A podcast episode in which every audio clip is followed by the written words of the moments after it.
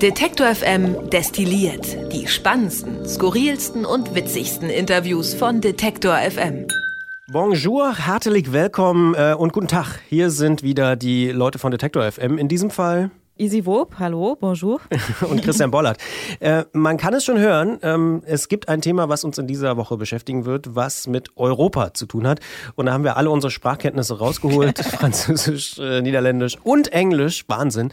Ähm, hey, könnte ich noch sagen. Hey. Schwedisch. Stimmt. Oder, Oder hey, ja. Norwegisch.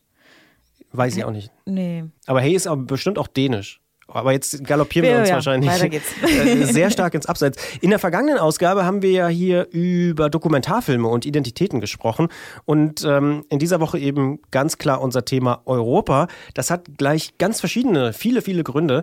Denn ähm, es wird bald das Europaparlament gewählt im nächsten Jahr im Mai. Jetzt könnte man sagen, hä, da muss man doch jetzt im November nicht drüber reden. Doch, muss man, weil jetzt am Wochenende, gerade in äh, Leipzig, hier vor, bei uns vor der Haustür, der große Europakongress, äh, Europaparteitag der Grünen stattfindet. Die wollen da ihr ähm, Grundsatzprogramm diskutieren, Fragen entscheiden und so. Und die machen sich ja große Hoffnung. Die letzten Landtagswahlen geben ihnen ja mhm. vielleicht auch äh, durchaus recht. Und ich habe gesehen, jetzt darf ich es nicht durcheinander hauen, aber im ZDF-Politbarometer haben sie in der Sonntagsfrage 22 Prozent. Damit werden sie die zweitstärkste Partei in Deutschland. Ähm, also die sind im Moment wirklich, die schwimmen ganz oben äh, auf der Politwelle sozusagen und machen sich große Hoffnung. Ich glaube, die haben im Moment so elf Sitze im Europaparlament. Das sollen mehr werden und äh, wenn das so kommt wie jetzt, dann werden es garantiert mehr als 20, vielleicht sogar mehr als 30. Das wäre natürlich für die Grünen äh, ziemlich krass. Mhm. Aber was diese Woche auch passiert ist, ist, äh, dass wir jetzt wissen, wer für die großen Parteien antreten wird. Also für die EVP, das sind die Konservativen, und eben für die ähm, Sozialisten oder Sozialdemokraten. Franz Timmermans für die äh, Sozialdemokraten und für die EVP, also die Konservativen, wird es Manfred Weber sein, auch ein Mann, der hier bei Detektor äh, schon häufiger mal mal eine Rolle gespielt hat von der CSU. Ja, das war jetzt schon mal jede Menge äh, im Parforce äh, easy.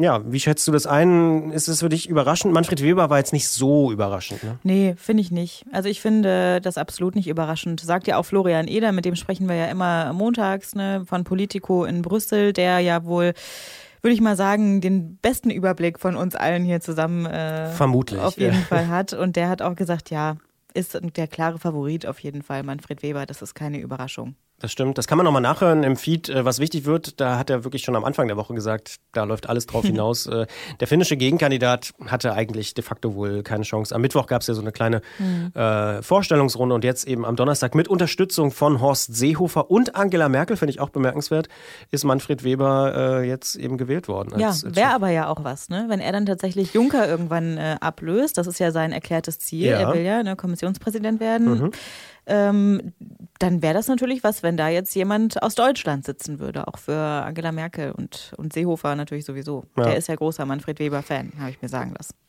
Das stimmt.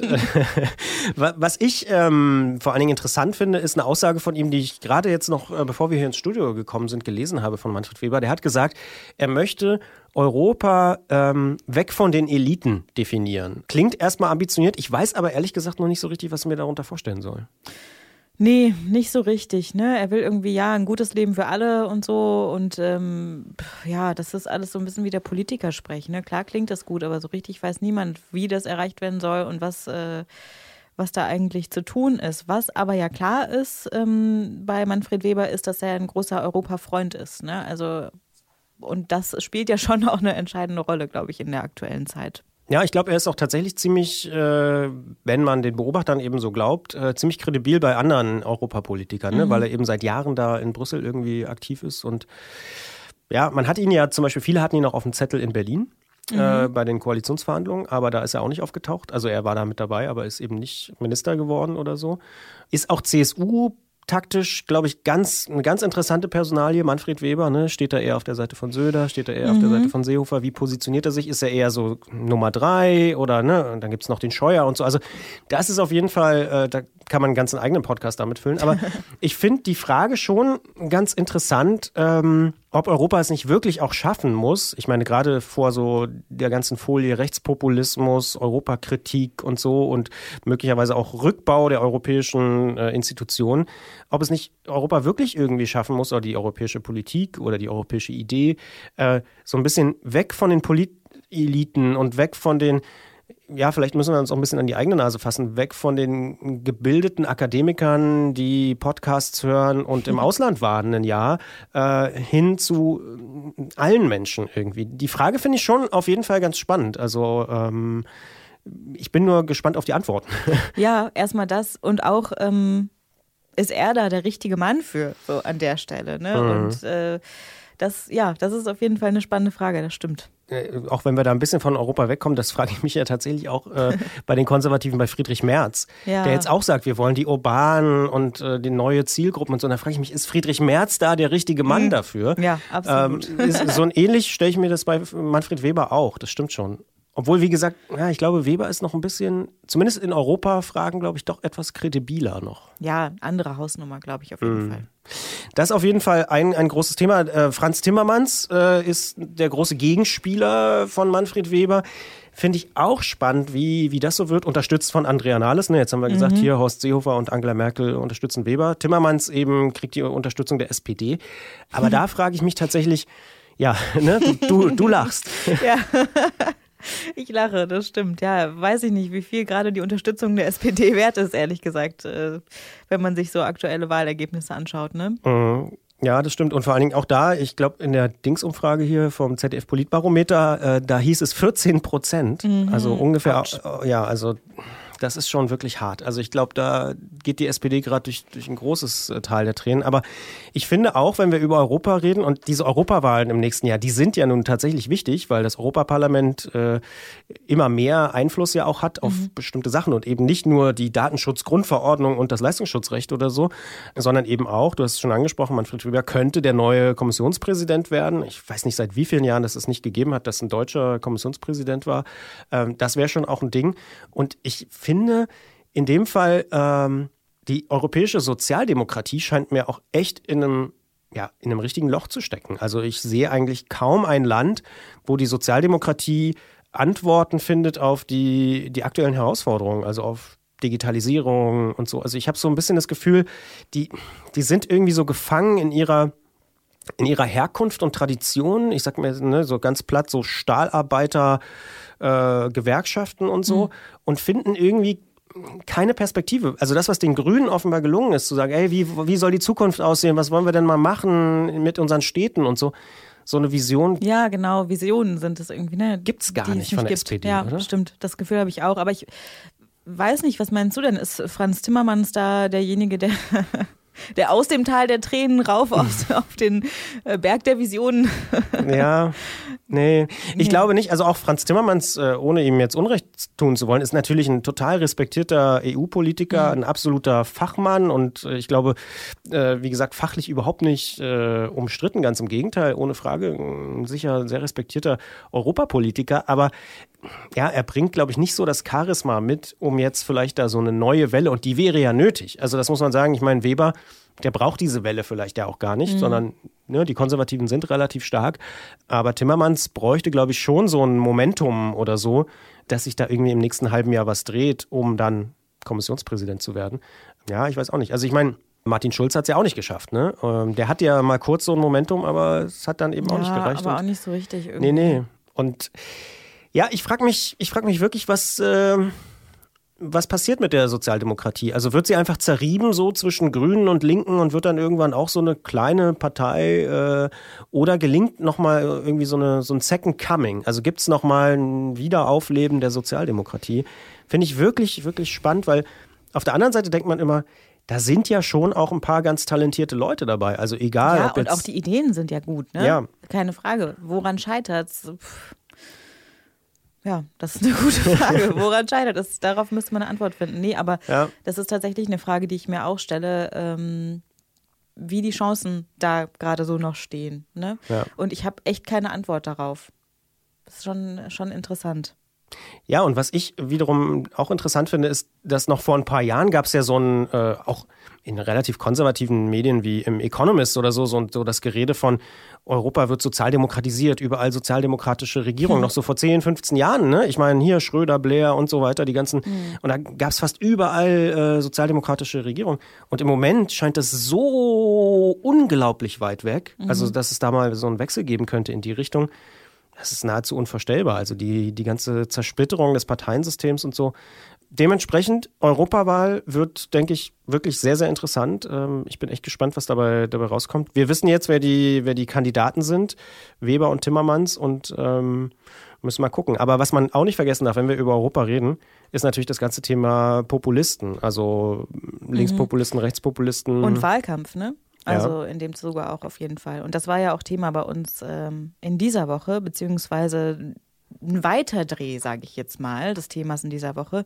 Denn äh, wir haben auch über die Fünf-Sterne-Bewegung in Italien gesprochen, die ganz passend in dieser Woche, wie sich ja jetzt am Ende rausstellt, ähm, naja, ich würde mal sagen, eine sehr kreative eigene Version von äh, einem Interview mit Euro-Chef äh, Jerome Dijsselbloem und jetzt korrigiere mich, wenn ich es falsch ausgesprochen habe, Christian. Du mm. müsstest es doch wissen. Ja, Jeroen Dijsselbloem. Genau. Würde ich sagen. Ähm. Hatte eine sehr eigene kreative Übersetzung von einem Interview, äh, das er mit dem amerikanischen Sender CNBC gegeben hat. Und ähm, man könnte sagen, ja, die Fünf-Sterne-Bewegung hat Fake News verbreitet, sagt auch äh, unser Gesprächspartner, mit dem wir da gesprochen haben, Samuel Jackisch, der Brüssel-Korrespondent ähm, vom Hessischen Rundfunk ist. Und in dem Gespräch äh, beschreibt er eigentlich auch ganz gut, dass das auch nicht das allererste Mal ist, sondern dass das schon ziemlich äh, systematisch passiert von der italienischen Regierung, also sowohl von Fünf Sterne als auch von der Lega, ähm, dass sie ja so, ein ganz, so eine ganz eigene Erzählung veröffentlichen die Europäische Union verachtet Italien und versucht es mit Absicht zu schwächen. Und jetzt durch die neue Regierung lassen wir uns das nicht mehr gefallen und gewinnen neues Selbstvertrauen auch gegenüber Brüssel. Das ist die Geschichte, die wir in sehr vielen Varianten ähm, aus der italienischen Regierung schon seit Monaten hören. Nicht nur in der Finanzpolitik, sondern auch und insbesondere in der Migrationspolitik ähm, beruft sich ja die italienische Regierung darauf, dass sie von Brüssel regelrecht verhungert lassen äh, worden sind und dass das äh, jetzt ein Ende hat haben muss und diese neue Macht, dieses neue Selbstvertrauen gegenüber Brüssel, das ist so ein Motiv, das hören wir auf vielen Ebenen. Das sagt also Samuel Jakisch, der Brüssel-Korrespondent des Hessischen Rundfunks. Im Gespräch hier übrigens äh, mit unserer Kollegin Doris Helpold, die man hier nicht gehört hat, die man aber in dem Gespräch nochmal hören kann, wenn man unserem Politik-Podcast äh, folgt. Auf jeden Fall ein, wie ich finde, wirklich sehr, sehr hörenswertes Gespräch. Vielleicht sogar das hörenswerteste Gespräch der Woche bei Detektor FM. Würdest du auch so weit gehen? Ja, kann ich unterschreiben. Kannst auf du jeden unterschreiben. Fall. Ich äh, finde es wahnsinnig spannend, vor allem eben, weil ähm, Samuel Jäckisch da halt eben auch die, den Bezug zur Europawahl stellt ne? und sagt, das wird eine interessante Wahl, weil nicht, weil alle Parteien äh, irgendwie Fake News in die Welt verbreiten, aber die sehen natürlich, dass äh, so eine Partei wie die Fünf-Sterne-Bewegung oder so eine Bewegung eben erfolgreich ist mit dem, was sie macht, weil halt die, ähm, ja, zumindest die die Zahlen steigen. Also die geben denen ja recht. Ne? Also irgendwie die Menschen finden gut, was die machen und die bekommen immer mehr Zustimmung und deswegen sagt er auch, klar, orientieren sich dann andere Bewegungen daran und andere Parteien. Deswegen kann das wirklich äh, wirklich sehr spannend werden im nächsten Jahr und natürlich auch schon in diesem Jahr. Jetzt hat ja die EU-Kommission auch gesagt, ah ja, das sehen wir auch als Gefahr.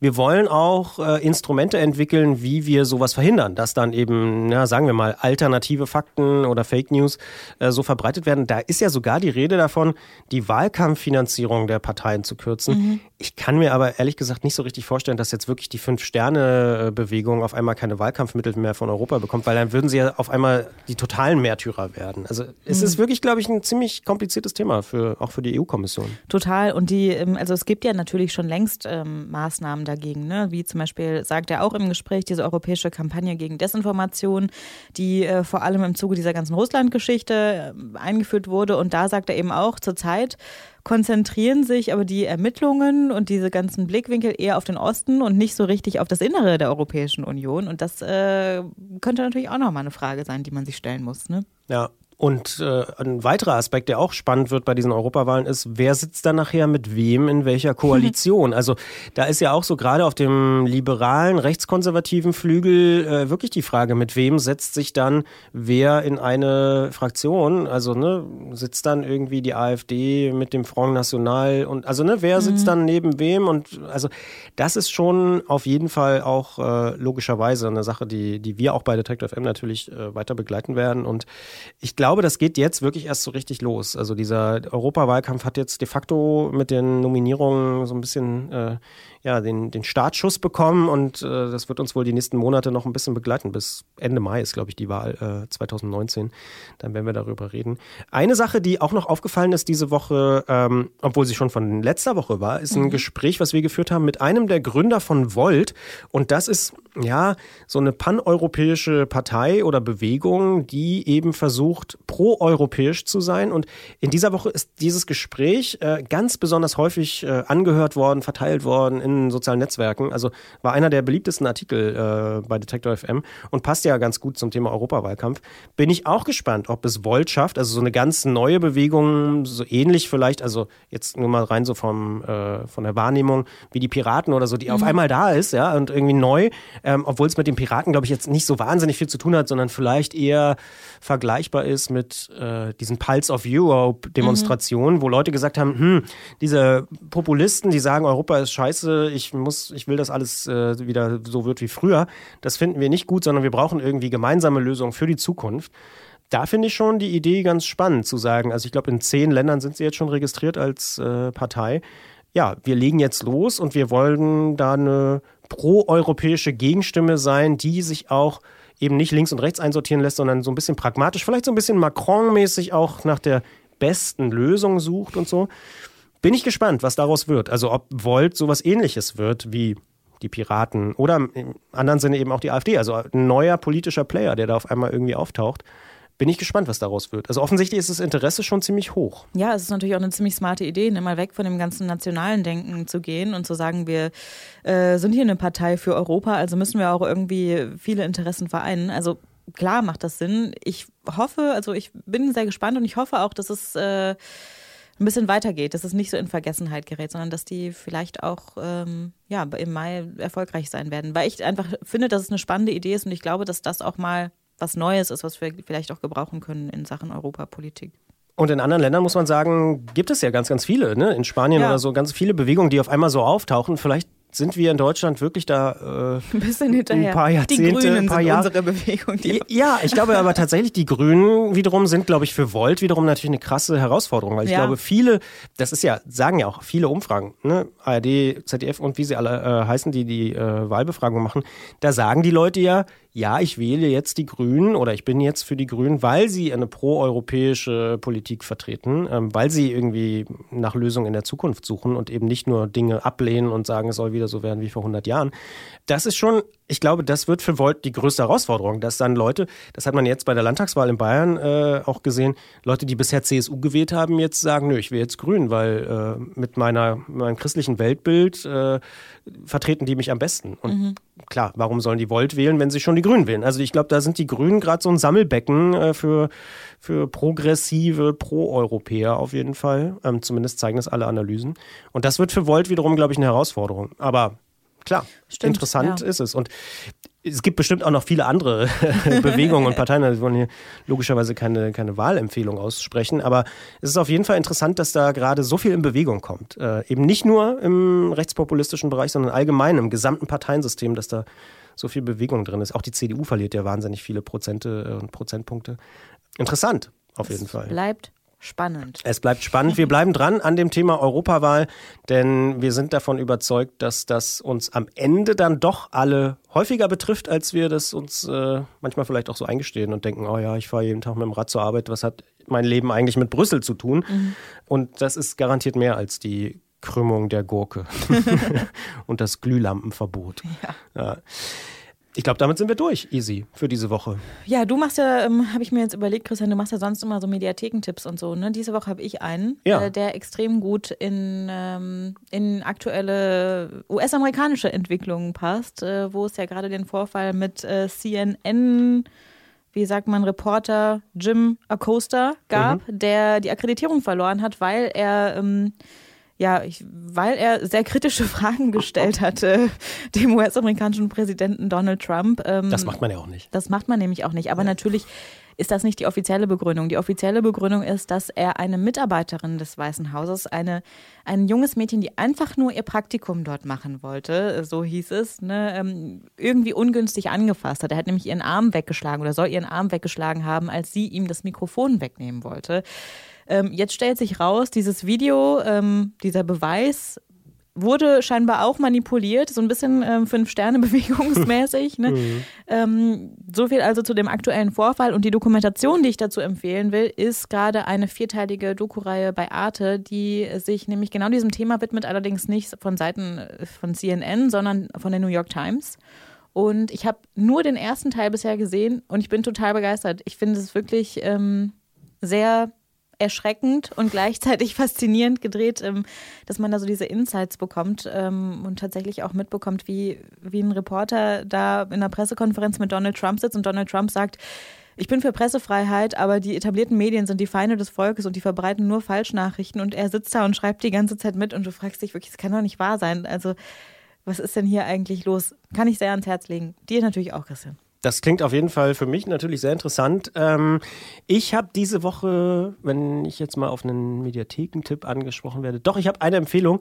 Es hat überhaupt nichts mit Politik zu tun, aber ist auch nicht. Ja, kann man ja auch mal machen. Kann man auch mal machen.